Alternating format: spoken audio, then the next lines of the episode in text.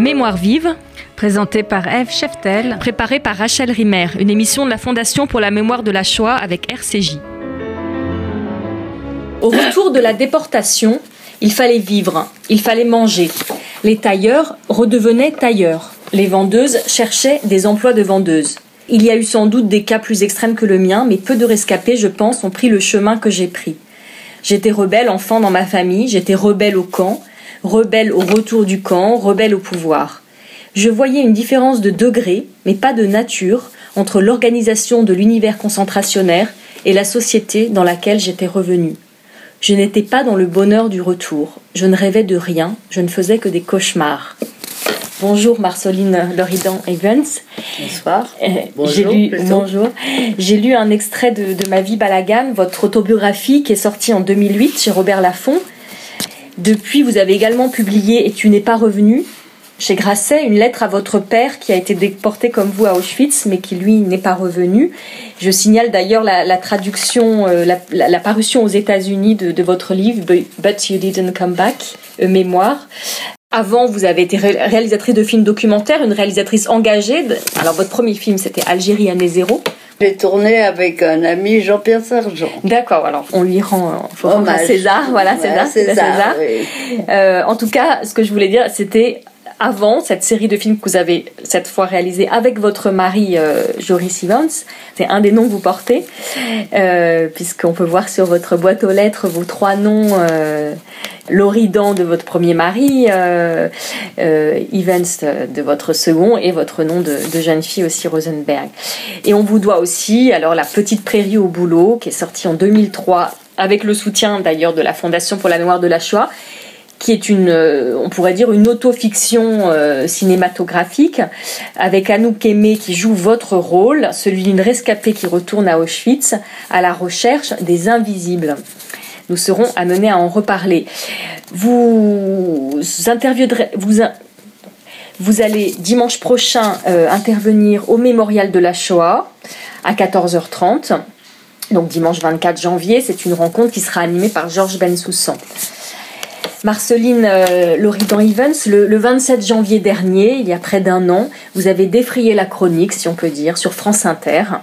Je crois que toute la France qui se lève tôt s'est figée dans sa cuisine ou dans sa salle de bain en vous entendant dire tout haut ce que beaucoup, en tout cas de juifs, pensent tout bas. Mais croyez-vous que les Français seraient descendus dans la rue, dans la rue si on avait tué que des juifs hein? C'était après le 11 janvier. Vous avez dit ça, vous avez dit d'autres choses.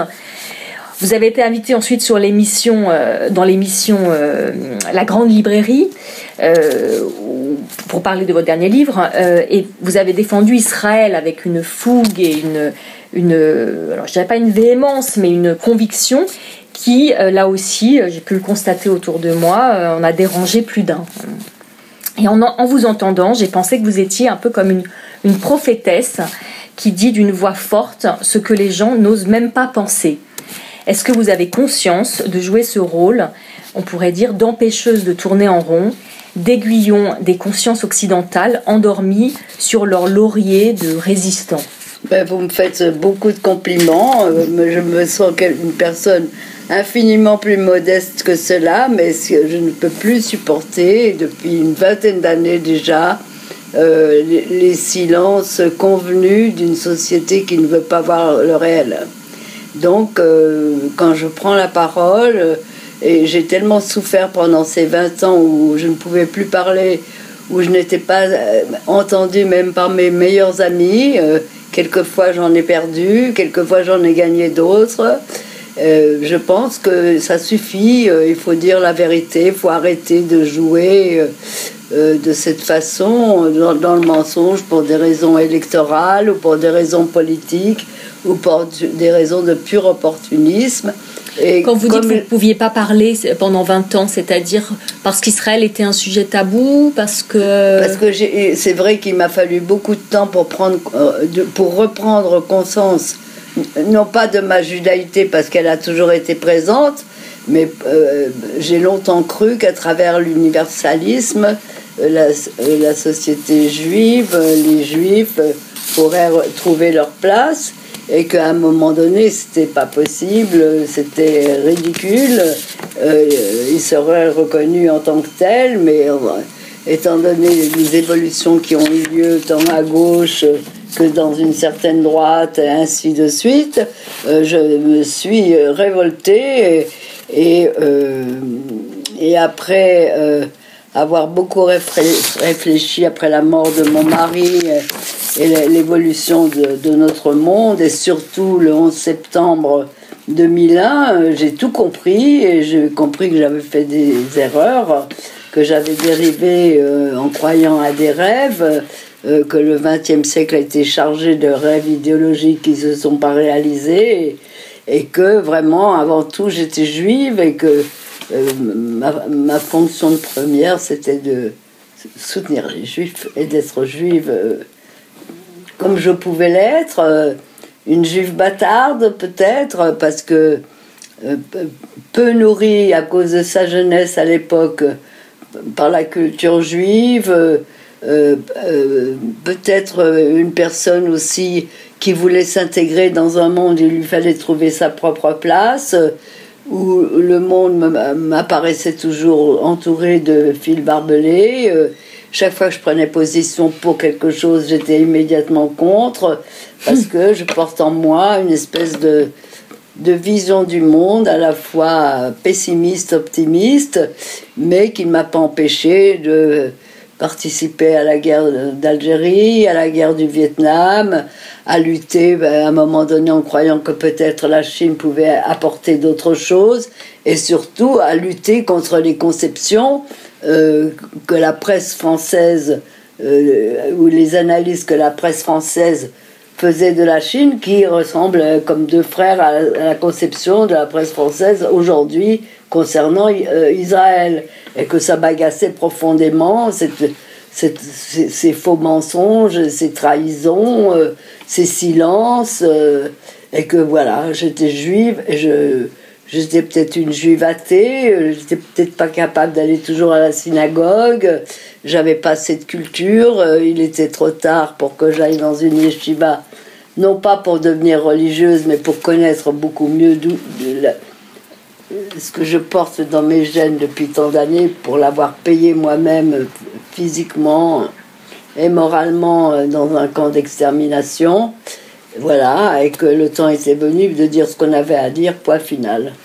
Euh, les gens vous aimaient ou vous aimaient pas, mais on n'en avait rien, à cirer. D'ailleurs, vous, dites, dans, dans, Ma vie balagane, à un moment donné, euh, dans un chapitre qui s'appelle euh, Un désir de désert, euh, désert au sens toutes ces années d'engagement politique, vous avez essayé de vous fondre en quelque sorte, vous diluer dans l'universalité. Oui, mais je vous me suis intégrée à ce pays. Oui, bien sûr mais sans doute que voilà, vous étiez en quête en tout cas de vous-même et vous dites depuis l'an 2000, je porte l'étoile de David, vous, vous la portez d'ailleurs, on la voit, parce que je suis juive et que je les emmerde. Cette fois, c'est moi qui me définis. Ce ne sont pas les autres qui le font qui m'imposent de mettre une grosse étoile jaune bordée de noir avec You2 écrit à l'intérieur. Je la porte librement, délibérément. Et vous dites qu'elle vous a été offerte par votre, par votre mari. Oui, oui c'est vrai. Euh, et je peux vous dire aujourd'hui de la même manière que moi je suis pas comme je comprends émotionnellement le rabbin de Marseille dont j'ai oublié le nom, mais personnellement je voudrais que tous les Français portent une kippa. Et là je me sentirais intégré vraiment dans cette société française. Le temps est venu où tous les Français devraient porter une kippa comme ils ont pu crier à un moment donné, nous sommes tous des, juifs, allemands. Voilà. D'accord, vous n'êtes pas parti justement, j'allais vous poser la question parce qu'il y a cette actualité euh, de cette agression donc à Marseille et cette suggestion qui a été faite aux juifs euh, de, de, se cacher un peu parce que la vie est plus importante. Alors c'est aussi la position de, de Serge Klarsfeld hein, qui a dit euh, résiste. Euh, il, a parlé de euh, de ne pas être une cible, de ne pas être une cible. C'était déjà un premier acte de résistance. Vous ne partagez pas ce point de vue. Pas du tout. Moi, vous n'allez pas ranger votre étoile de David. À Wakmin, il s'appelle. Marc-Alain Wakmin. Oui, oui. non. Portons tous une, une kippa. Ayons ce courage. Et là, je reconnaîtrai que je suis vraiment française.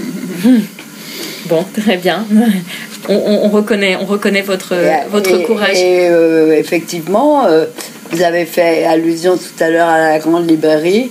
c'était essentiel pour moi de prendre la parole et de rappeler des faits historiques comme l'existence du grand mufti de Jérusalem, euh, dont les petits-enfants et petits-neveux, genre Madame Chaïd, je ne sais plus comment elle s'appelle. Léla Chaïd. Léla Chaïd ou Monsieur Arafat sont les descendants et qui ne font que continuer ce qui a été peut-être des accords secrets entre le grand mufti de Jérusalem et Hitler. Parce que je pense que si le, maréchal Rommel n'avait pas perdu la bataille de l'Allemagne, ils seraient arrivés tous les deux à Jérusalem pour tuer tous les juifs. Voilà. Cette, cet anticonformisme hein, qui est le vôtre, on le retrouve euh, dans, votre livre. Je pense à un passage où euh, vous dites euh, bah oui, on, était heureux.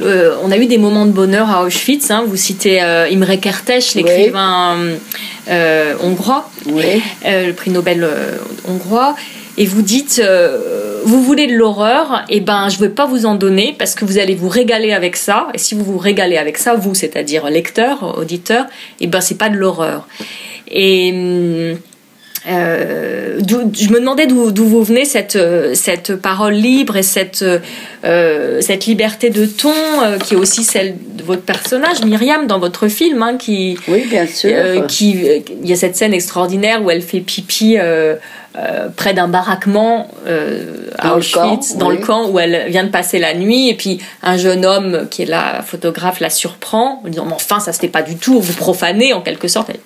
Mais ici, c'est chez moi, donc je fais ce que je veux. Oui, absolument. Ben, ça me vient sans doute de ma propre enfance, euh, euh, de la façon dont j'étais éduquée, euh, ou dont je me suis rebellée dès, très petite.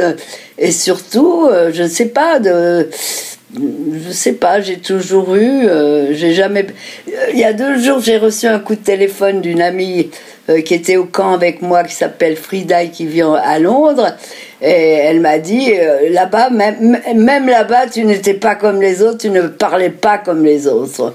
Donc, euh, je sais pas, c'est dans ma nature euh, de, de, dire les choses à voix haute que les autres pensent tout bas et n'osent pas dire. Parce que c'est pas seulement du chutzpah, c'est pas seulement de, hmm. du culot, mais c'est.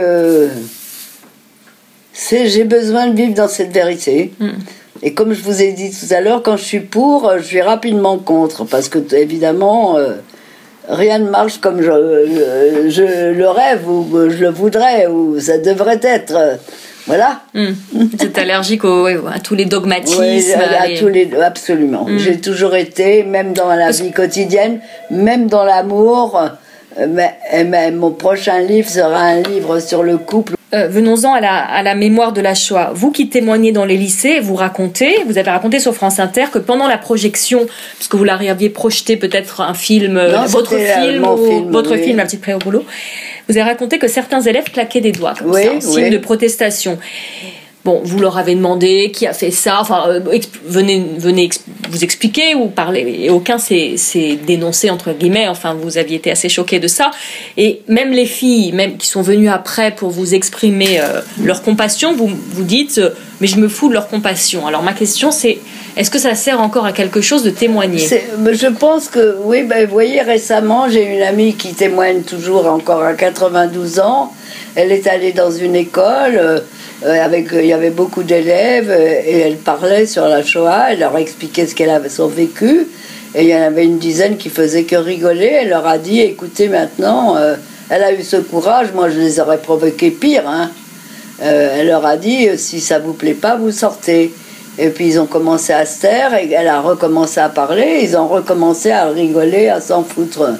Alors elle leur a dit répétez écoutez, je vous ai demandé de sortir. Euh, si ça vous plaît pas, vous sortez. Ils sont, dix enfants sont sortis. Alors ça arrive, moi ça m'est hmm. arrivé il y, a, il y a plus d'un an cette histoire, où ils claquaient dans leurs doigts et que je leur ai dit, mais je voudrais savoir pourquoi, on peut en discuter. Et je leur ai dit, vous êtes des lâches, ça suffit. Euh, euh, bon, moi je pense que c'est vrai que ça peut avoir un résultat suivant les lieux où vous êtes, suivant les personnes, les enfants, leur éducation il y en a toujours quelques-uns euh, qui, qui en garderont les traces.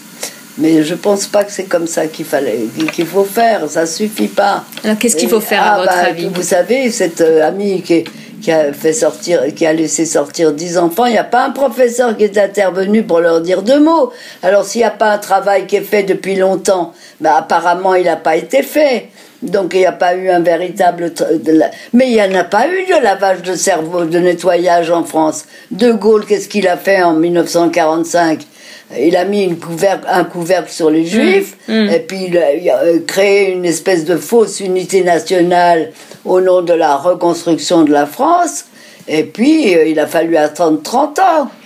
Alors, euh, le travail de nettoyage, on n'a pas arrêté les gens, on n'a pas changé les juges qui, a- qui avaient euh, euh, condamné les juifs, la résistance, on n'a pas euh, nettoyé euh, les administrations. euh, Vous pensez que le travail du coup de prise de conscience en, France, si c'est pas Il fait n'a pas été fait. Hmm, Alors après, on a mis là-dessus euh, les, les trucs de Shoah euh, dans les écoles, Hmm. mais sans un travail initial qui avait quand même nettoyé les esprits. Hmm. Un travail avec les parents avant.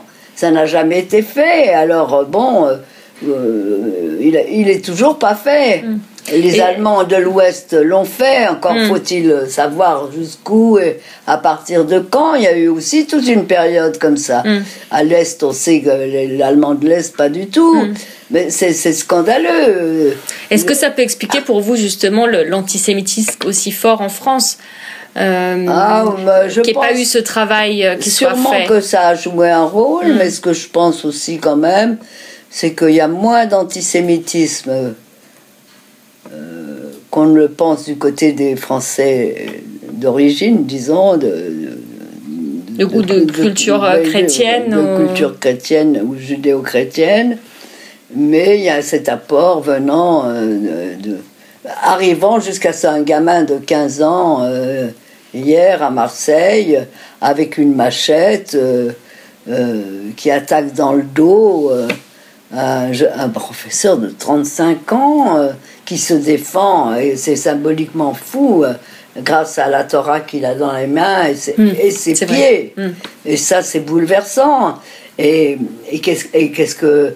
Et on va pas, nous, se mettre dans la situation de la guerre euh, en disant cachons-nous. Non, ne- nous sommes, nous sommes français, juifs.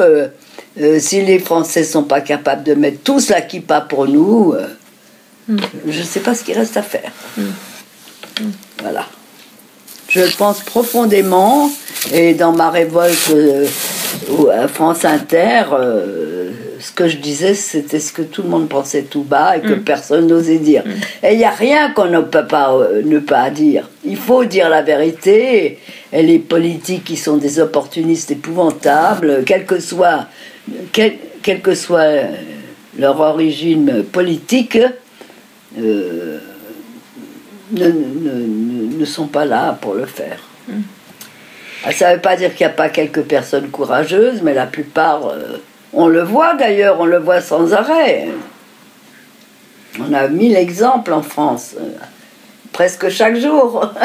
Mais du coup, pour vous, euh, comment on peut garantir la, on pourrait dire la survie de la mémoire en fait de la Shoah À moi, Ça vous passe par, ça passe Ah, par. Est-ce que ça passe par les institutions comme la Fondation pour la mémoire de la Shoah? Est-ce que ça passe par les musées? Je pense à ça parce que dans votre film, à un moment donné, la, la, euh, le personnage là, de, joué par Anouk Aimé efface. Il y a écrit Ah bah- musée d'Auschwitz. Elle efface et elle met quand à la Ben, place? c'est la vérité, c'est pas un musée. C'est pas un Il n'y a pas de musée. Mm. là-bas. Ils essaient d'amoindrir. Est-ce que ça passe par les commémorations? Est-ce que pour vous c'est important? Ou est-ce que ça passe?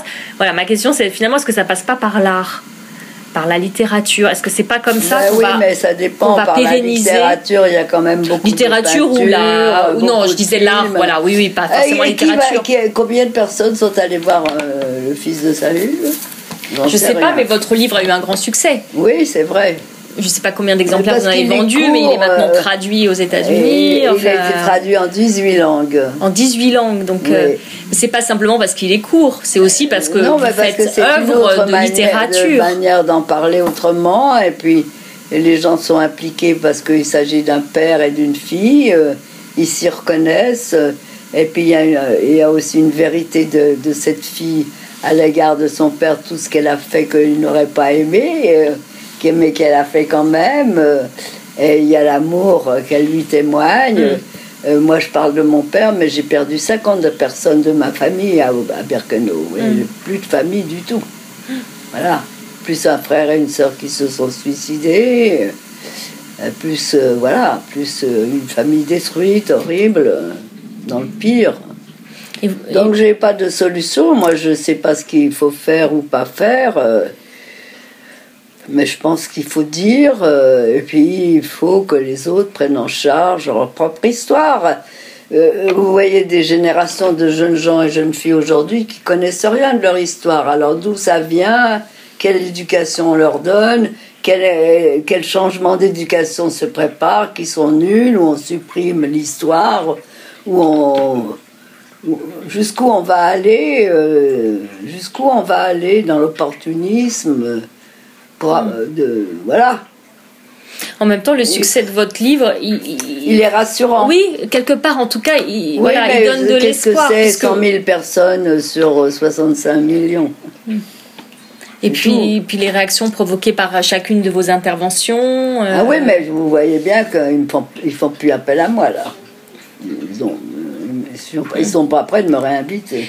Oui, c'est aussi parce que Eh, c'était. c'est ça, ils habitent toujours Oui. les mêmes personnes. C'est vrai, parce que Euh, vous, vous vrai. sortez, parce que c'était dans le, vous avez été invité dans le cadre des commémorations du 70e anniversaire aussi. Bon, c'était la sortie de votre livre, mais et quelque part, vous, vous sortez des cadres hein, toujours. Et c'est ça qui est intéressant aussi, c'est-à-dire que euh, vous me direz peut-être que je me trompe, mais vous refusez, on dirait que vous refusez la place qui est assignée au témoin. C'est-à-dire le témoin, non, il doit faire un petit tour et, et s'en aller quand même.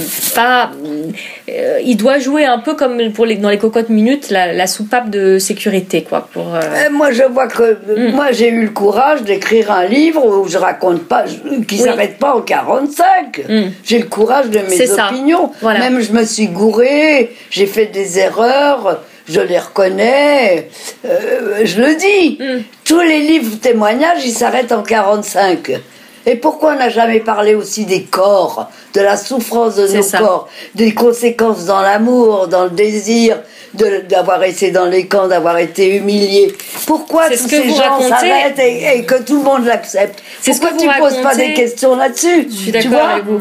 Je sais Mais pas comment expliquer. c'est la grande l'objet de mon force. prochain livre. C'est la grande force de ma vie Balagan aussi, c'est que vous parlez, on- en fait, on se met dans la tête d'une rescapée. Qu'est-ce que c'est d'être rescapé au quotidien? Vous le dites, les, les certaines odeurs, vous dites, bon, moins maintenant parce que tout est aseptisé, mais certaines odeurs qui tout d'un coup vous rappellent le Ah bah, camp. bien sûr. Comment le camp, euh, vous n'en sortez pas, enfin, Ben, il est. jamais, il, mais et il revient, et les cauchemars, et tout ça. Alors que parfois, c'est vrai qu'on peut avoir l'impression avec certains témoins que bon, ils racontent leur histoire, après hop, c'est terminé, on passe à autre chose. Vous voyez ce que je veux dire? Et puis Ben il y a, oui, parce il y a que- ce happy end. Vous, vous avez survécu, donc tout va bien. il y a le happy end. Parce qu'il y a une espèce de pudeur de soi mal, mal placée. Mm. Euh, quand j'ai joué dans un premier film qui s'appelait Chronique d'un été, les gens ont dit euh, c'est un film de l'impudeur, mais c'est un film de la vérité d'une époque. Euh, Il dit les choses. Et puis là, on va s'arrêter là-dessus, euh, Marceline, mais vous dites aussi dans votre film, dans La petite pré au boulot, et, et si je veux pas me souvenir, moi, voilà. Ben oui, j'ai le droit. On n'est pas obligé il de y en a témoigner. qui ont pas. Non, on n'est pas obligé. euh, euh, Il y a pas de devoir. Non, il Mm. n'y a pas de devoir. Il y a ceux qui peuvent, il y a ceux qui peuvent pas. Il y a ceux qui, qui le font euh, mieux que les autres, euh, beaucoup plus que les autres, parce que ça remplit un vide de leur vie aussi. Mm. Il y a beaucoup de facteurs. euh, euh, moi, euh, je vais le dire, en ce moment, aller témoigner. D'abord, c'est, c'est vrai que je sors d'une, d'une attaque cardiaque très grave. Je sors d'une perte de vue de ma, mes yeux à Jérusalem. Est-ce que symboliquement ça veut dire quelque chose? J'en sais rien. Je suis dans la merde. Euh, mais voilà, euh, euh, il faut avoir, faut pas avoir peur. Moi, j'ai pas peur. J'ai pas peur de dire les choses. J'ai pas peur qu'on m'attaque. euh, Et, j'ai à dire euh, tout ce que les autres ne disent pas, se taisent. Moi, ce qui m'a- m'agace euh, souvent chez, chez les anciens, euh, moi je dis pas déportés, je dis survivants. Mais je trouve que les- parmi les survivants, bon, on a le droit, mais personne se mouille. ils parlent de leur expérience, ils prennent pas forcément. Moi, je défends Israël. Moi, je défendrai Israël jusqu'au bout. Euh, parce que c'est vrai que je ne connais pas la politique de là-bas, j'y ai jamais vécu, c'est trop tard pour m'y installer, euh, euh, mais l'existence d'Israël, pour nous les juifs, est fondamentale. voilà. Et quelle que soit la politique actuelle, moi je n'ai pas à prendre position parce que je ne la connais pas et je soutiendrai toujours Israël. Voilà. Merci Marceline Loridan Evans. Venez, euh, j'invite les auditeurs à, venir euh, l'entendre dimanche prochain, donc au mémorial de la Shoah, d'entendre cette, euh, cette parole libre, voilà, et cette, cet esprit de, résistance que vous incarnez. Merci beaucoup. je rappelle les titres, voilà, les titres de votre livre, Ma vie Balagan et Tu n'es pas revenu chez Grasset, ainsi que La petite prairie au boulot, donc qui est un, un film voilà, entre documentaire et autofiction. Merci. C'était Mémoire vive, deux adresses pour nous retrouver www.radio-rcj.info, www.mémoirevive au pluriel.net.